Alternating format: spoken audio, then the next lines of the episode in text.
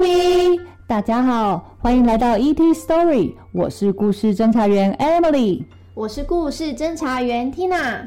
我们来到地球已经一段时间喽，也收集了许多好听好玩的故事，希望你们每天都过得很充实，也很开心。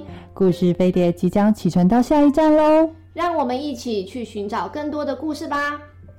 欢迎你在节目底下或是 FB 粉丝专业分享您听完故事后的心得哦。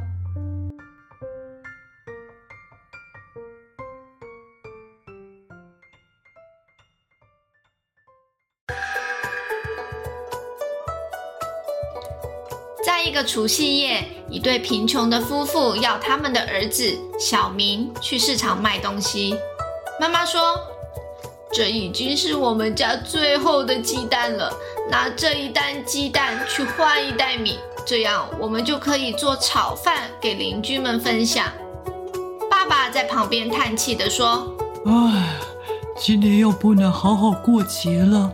本来以为为北京最有钱的李先生工作，我们应该有足够的食物，可以邀请大家一起来过年。唉。”小明匆匆地离开，想要赶快把妈妈交代的事情做完。他看到努力工作的父母亲被坏心的李先生欺骗，小明很难过。他一边走一边想着，一场丰盛的宴会会是什么样子呢？要是能有一个新玩具可以和好朋友分享，那该有多好啊！突然，一位老爷爷挡住了小明的路。啊，Hello，你好。我看你手里有一些蛋，我用我这个锅子和你交换好吗？哦，不用了，我需要的是米，而且你的锅子都生锈了，又没有把手。就在这个时候，锅子突然发出了声音：“小男孩呀，小男孩，跟我交换吧，我比你看到的更厉害哦。”小明从来没有听过锅子会发出声音，他心里想：这个锅子好神奇啊！它会说话，那它一定会做其他更惊人的事情喽。所以小明做了这个交易，拿鸡蛋交换锅子。老人拿了鸡蛋，开心地走掉了。回到家，妈妈看到了不开心：“你怎么拿了个破锅子回来？我们不需要破锅子啊！”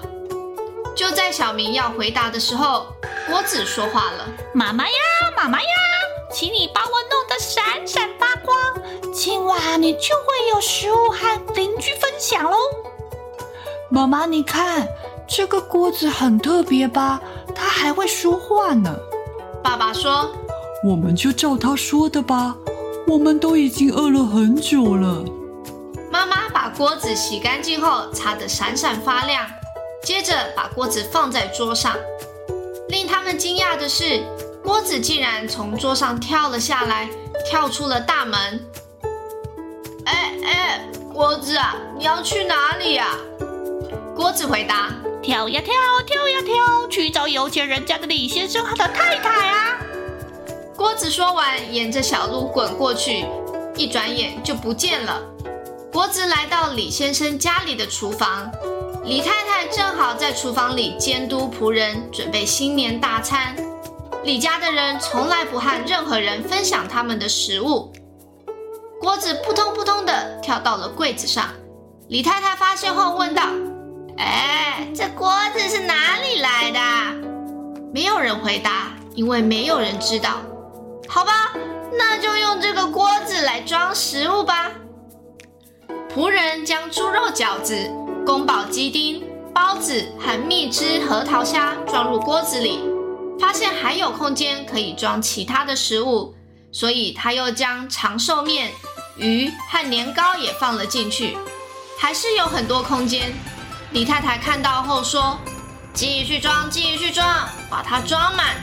等一下参加聚会，我现在就需要去换衣服了。”李太太离开后。仆人一盘一盘地将食物放到锅子里。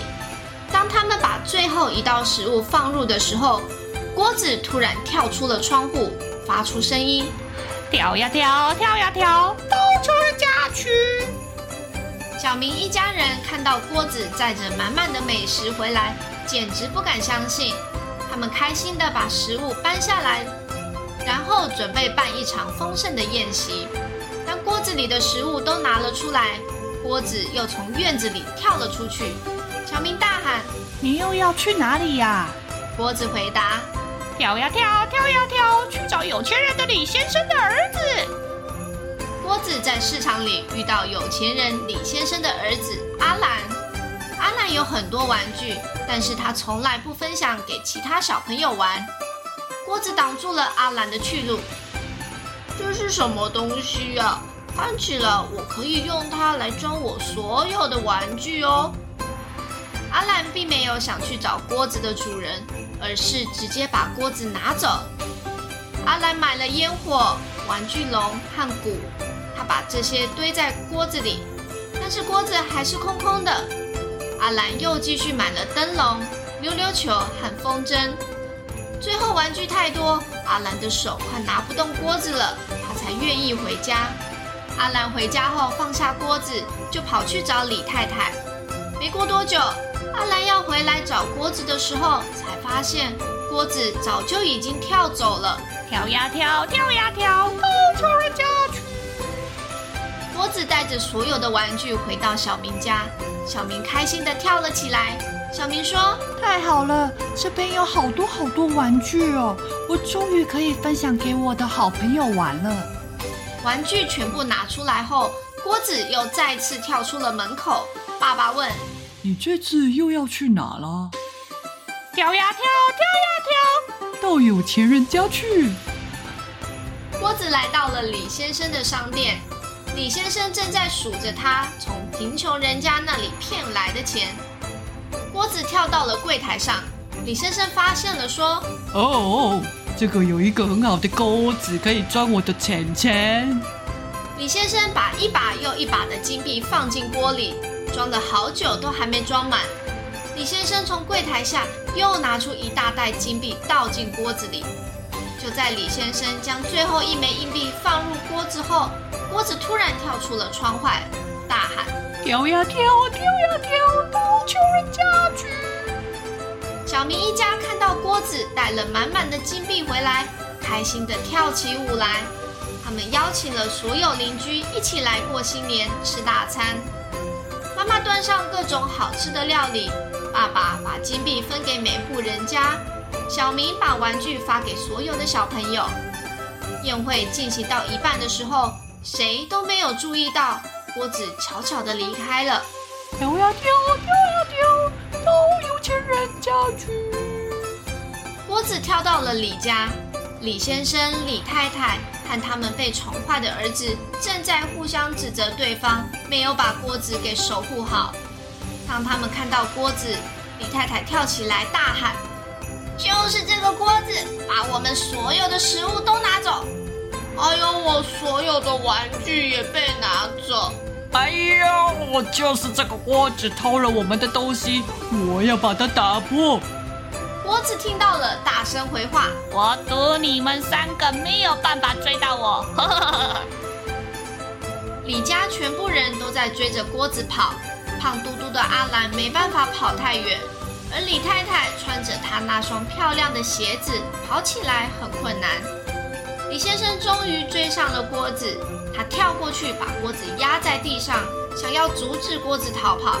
这时候，李太太说。哎，等等我啊！我需要好好教训一下这个锅子。李先生试图站起来，但他发现他被锅子卡住了。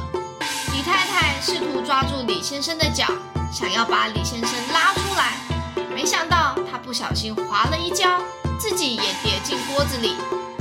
慢吞吞的阿兰气喘呼呼的，终于抵达。李太太、李先生大喊：“救命啊！救命啊！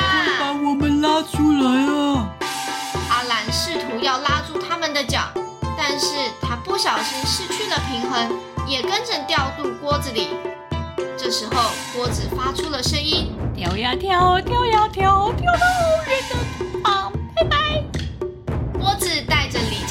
人慢慢的跳远，舞龙舞狮的鼓声轰隆隆的，乐队敲锣打鼓，淹没了李家的哭声和求救声。没有人注意到，郭子快速的跑到遥远的山上。李家一家人再也没有出现过。后来，小明的爸爸和妈妈开了一家店，专门卖各式各样的锅子。每年，他们都会为所有的朋友和家人举办一场丰盛又脏又没有手把的锅子。